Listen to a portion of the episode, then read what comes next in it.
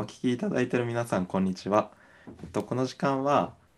文化を生きる方々の声を残していく移ろいというプロジェクトの一環で行っているあの声の収録を配信するものです。私はあの三浦義孝と言いましてあのお寺出身であの仏教とのあの関わりがあるんですけどもあの自然をその感じるようなまあ、そういうその心地をですねあの仏教との関わりの中で見出してましてそれをちょっとお裾分けするような感じであの他の方々ともあの活動で共有するにはどうしたらあいいだろうっていうふうに思って始めたのがあのこのインタビューの活動になります。まあ、それで自社仏閣とかあの工芸の方々とかあのまあ、芸術家音楽やってる方々とかあの広い意味であのいろんな文化を生きる方々がいらっしゃると思うのであのそれらの方々のあの声に触れながら文化を身近に感じてもらえる機会を作っていければいいなと考えています。まあ、それでですねあの今日あのこの場にあの鈴木隆弘さんにあのお越しいただいてます。普段あの高弘くんって呼んでるんで、あの高弘くんって呼ばせていただきます。あの高弘くん、今日はよろしくお願いします。はい、よろしくお願いします。じゃあですね、あの初めてあの高弘くんの声にあの触れる方もいらっしゃると思うので、もしよかったらあの外向きの自己紹介をお願いできたらと思います。はい。えっ、ー、と改めまして鈴木隆弘と申します。よろしくお願いします。えっ、ー、と私今年で年が30歳になった年で、で、えー、経歴で言うと、大学を卒業した後に銀行で、えー、法人営業をやりまして、で、銀行は3年ぐらいで辞めて、で、えー、その後海外に行ったり、プログラミング勉強したりして、えー、自分の家が家業ありまして、それが法医店というんですが、あの、お坊さんの服を作る会社ですね。で、えー、そこで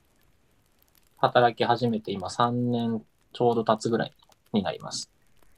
そう、3年、ちょうど次の3月で丸3年っていうところですね。うんうん、で、えー、まあ家族で言うと、去年、1年前に子供が生まれまして、今、嫁さんと子供と3人で暮らしているというような感じです。よろしくお願いします。よろしくお願いします。語りの中にあのさりげなく家族の話が入ってくるのが素敵だなと思いながら聞いてました。今日は家族の話もそれなりに出るんだろうなと思うんで。そうですね。あの移ろいの話自体はあの、まあ、それぞれの方のその人生どういうふうな景色が見えてるんだろうか、まあ、どういう関わりの中で何を感じてるんだろうかっていうことをもう本当にあの何を話してもらっても大丈夫な場なのでもう本当に家族の話とかあの、まあ、お仕事の話とかあの文化の話とかあの思うがままに話してもらえたらなと思ってます。はい、了解です。はい。じゃあ今あのー早速なんですけど、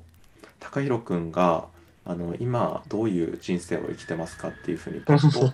あのふわっとこう考えた時にどういうことがなんか頭に浮かんでくるんだろうなっていうふうに思ったんですけど。そうですね。うーん。まあ、やっぱり今、自分の中で一番大きいトピックで言うと、まあ、家業に入ってきて、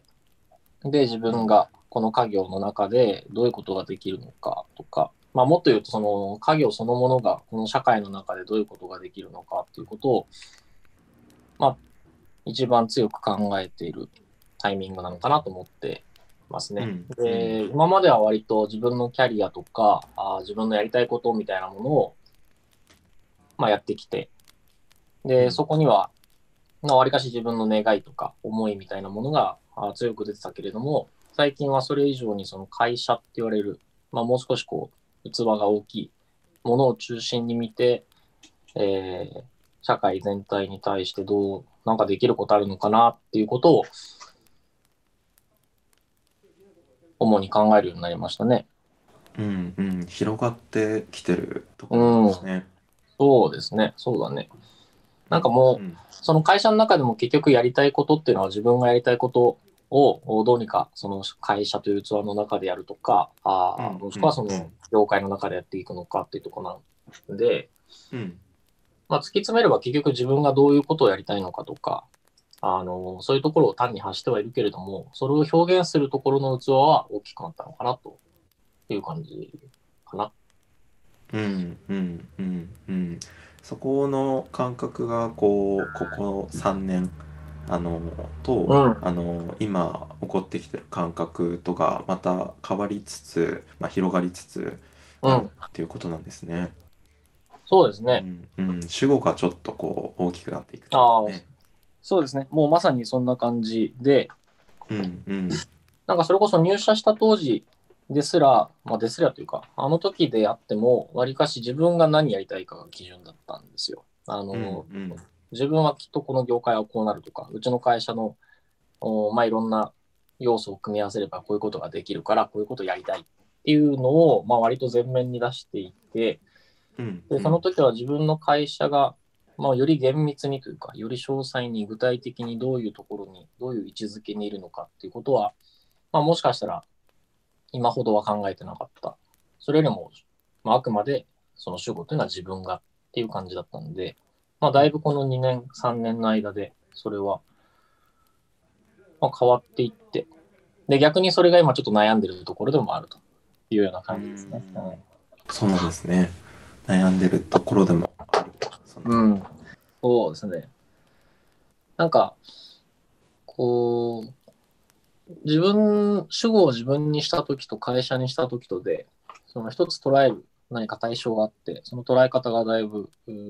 まあもちろんそれは違うわけなんだけれど、うんうん。自分を主語にしてやりたいことを、あもしくはこう自分の思いみたいなものを前面に出し切る、もしくはそういうことができる。っていうわけでもなく、でもかといってうん。会社を完全に主語にしてしまうと、自分という自分、人間が、あーまあ、埋没するというか、自分がうんうん。何やりたかったんだっけっていうことを忘れてしまうということにもなるので、なんかそこのバランスが非常に、まあ、難しい、難しいのか、まだ掴みきれていないのか。うんうんうん。特に1年前ぐらいまでは、そこを非常に悩んでいて、まあ、なんか今考えたら子供がだんだんこと言ってるみたいなもんなんだけれど、あの、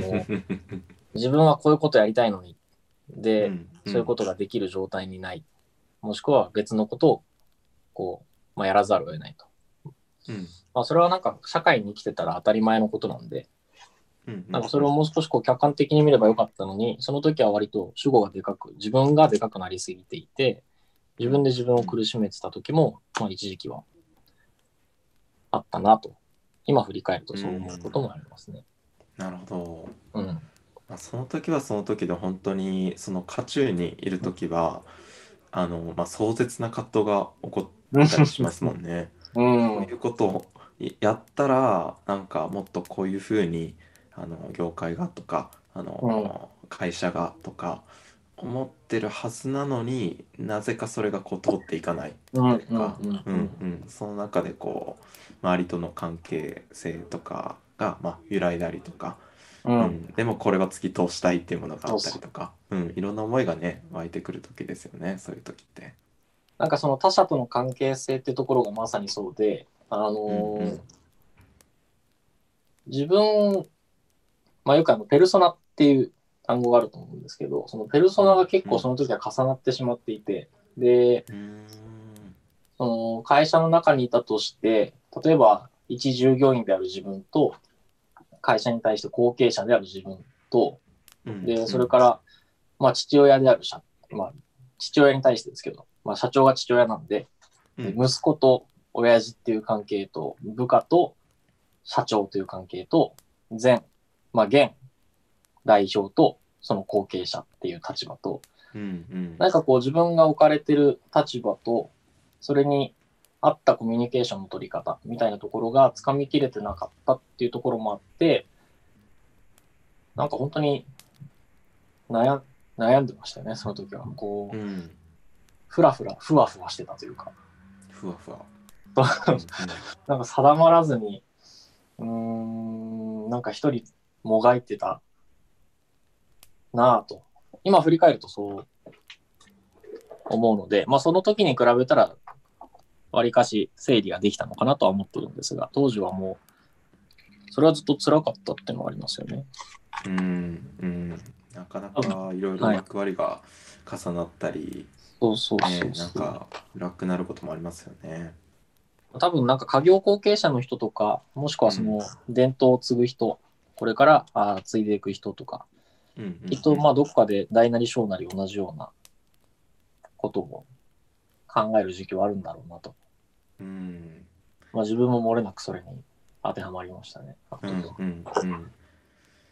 その後継ぎさんと話す時によく出てくる話ではありますよね。あーそのうんうんうんまあ、例えばこう、まあ、お寺の例とかで言うとなんか師弟関係で仏法を継いでいくほあの仏教の思想あのおよび実践を継いでいくっていうところがあるにもかかわらずうん。今あのここ100年ほどで圧倒的に増えてるのはあの家業として継いでいくっていう親子の継承みたいな感じになっているんで、うん。なんかそこがこう絶妙に混ざり合ってしまって、あれこれなんか父親について話してんのかな？それともこうなんかあの仏教の継承の話なのかなみたいなちょっとごちゃ混ぜになったりとか、うん。うん。まあ、それだけじゃなくこうやっぱり会社家業とその親子っていうのが重なりやすいのが割とねあの後継ぎさんのお話かなっていうふうに、そうだねう。ん、思いますね。そこがなんか整理できてきたっていうのはなんかすごいことですね。素晴らしいな。まあ、前に比べたら、まだ冷静にこう、慣れたっていうのはあるのかなと。で、うんまあ、いろいろこう、ごちゃ混ぜにして考えてたから悩んでたわけなんだけれど、その立場、うんうんどの立場にいるのか、もしくはその相手との関係性、もしくはその時話す内容がどの関係性における話なのかみたいなところが整理できると、まあ、できてきた時に、まあ、ちょっとスッキリしたっていうのはあって、まあ、特に父親ですよね。前、うんうんまあ、前まあ、現現役の社長ですけど、と話をする時なんかは、まあ、自分はなるべく社長と部下の立ち位置で話をするようにしていて、うんうん家で話す時も社長と呼んでたりすることはあるんですが、なんかその時に割とこう自分ではそう思いながらもちょっと父親と息子のうんうん。関係性での話をしちゃって、で、自分はそれに気づいてなくて、うん。ただまあ社長からすればそんな話はよくわからんみたいな感じで言われ、うん。なんで伝わらんのだっていうところで悩んでたりとしてたので、まあ、結局その話の内容とそれがどの立場における話なのかみたいなのがちょっと整理できたっていうのは父親との関係性をこう改善するっていう意味でもその時はいいターニングポイントにはなったのかなと。うんうんうん。うん確かに確かに。そういうそのなんか人格の切り替えというかなんかここの場ではこのコミュニケーションかなっていうのうんうん。空間と紐づいてるんですか？それともなんだろうそういうお話の内容というかうんビジネスの話としてやるときはこう社長というかあの社長と後継者うんうん。かあの家でコミュニケーション取るときはもうちょっとなんだろうあの親子っていう感じになったりとか、どういうかんなんか感じでうん捉うん。えてるんだろうってちょっと興味を持ちましたね。その切り分けに関してはあまり空間は関係なくて、というのもあのーまあ、社長と話す時間社長もだいぶ忙しくていろいろ飛び回ってるんで、えー会社で話すことよりもどちらかといえば家で話すことの方が大きくてでそうなんだ。うんうん。家で話をするときは基本仕事の話なんだけれどもその、まあ、今まで家で話すときはまあ普通に親父と呼んでいた相手だったけれども自分もスイッチ切り替えなきゃっていうことで、そこは社長と家でいたあったとしても社長と呼んでで話をすると。だからどちらかというとその話の内容が何の話か。でその呼び方も変えてうんうんうん。で自分の中の頭のスイッチを切り替えてるっていう感じですかね。だから会社にいたとしてもプライベートの話をするときなんかは敬語じゃなくて普通に親子の会話になったりとかすることもあるので、面白い。そう。なんか会社で誰も従業員がいなくて普通に家の話を何かするときなんかはうんうん自分もたまにスイッチ切り替えきれなくてなんかすごい中途半端になっちゃうことも 混乱する混戦するときもあります、ね、そっかそっか。なんか家のご飯の話してるときに敬語になるみたいなね。いやそうそうそういや本当そんな感じでうんうん 社長とは呼んでるけどタメ語になっちゃってたみたいな 切り替えきれてないときはありますよそっかそっか。あでも逆にそういうふうにあのなんだろう使い分けることによって何かこう円滑にあのコミュニケーションが取れるようになってきたりとか、なんかそのあ以前からお話はねあのちょこちょこプライベートのねあのお茶しながら高弘くんから聞いてたんですけどなんかその主語が広がっていくっていうこと自体も、まあそのまあ、社長あのお父さんとの関わりのあり方が変わってきてよりそのなんだろう主語があの、まあ、会社になりやすくなってきたっていうふうになんかうんうんうんうん聞こえていて。ああうんうん、だからすごいなんか大きな何かが起こってたのかなみたいなことをちょっと想像して見てたりしてましたね。でもあれかもしれないですね。あのーまあ、その単純に親と子で自分がどの主語を考えるようになったのかっていうところの話であれば、うんうんまあ、そもそも社長とのコミュニケーションって父親と息子であってももう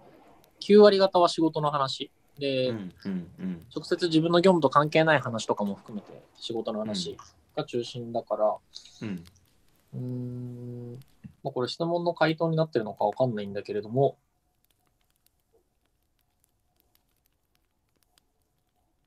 何だったんだろうな。まあ全然あのこちらの視点はこちらの視点なんで話したいように 話してくださいね。あくまで。いや、振り返ってみるとね、そう、自分でもどうだったのかなと。まあ、でもなんかその父親が社長とのコミュニケーションの前にもう自分の立場が変わったことによって主語が変わっていったっていうことはあったのかもしれないなと。で、うんその一従業員である自分から、まあ、ある程度マネージャーとしての職務を会社から与えられてやるようになっていくにつれて、まあ、その視座自体が上がっていった。うんうんうんうんでそれに伴ってその社長とのコミュニケーションの内容も、まあ、実務面の話から経営面の話に切り替わっていってでそうするとよりうん、えー会社の中における社長部下もしくは社長後継者の関わりの色が濃くなっていった。なんかそういう流れなのかな。なるほど。うんあじゃあそのマネージャーのポジションに移り変わっていくっていうこともそこにこう影響していたってことうんなんですね。うんうんうん結構それはあるかもしれないですね。っていうのも、あの、まあ、一従業員の時は割とその自分の空いてる時間を使って、自分がまあやってみたいと思えるようなビジネスとか、あ商品開発みたいなものに割く時間はまあ多くて、で、うんうんうんまあ、そういうことをやっていったわけなんだけれども、まあ、マネージャーになればなるほど、それはマネージャーなので部下のことを見なきゃいけない、会社もしくは部門のことを見なきゃいけないとなると、うんまあ、必然的にこう主語が徐々に自分がというよりは会社が、もしくはこの業界が、みたいな話になっていったっていうことなのかなと。うんうんうんうん。なんか自分としては、まあ、今はまだ会社っていう主語が大きいけれども、できればやっぱり業界がとか、社会がっていうところまでもう少し視座を高めて、で、その中で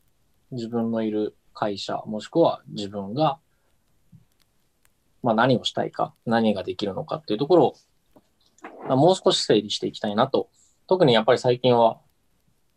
うんうん。強く思ってるところうーん。ですね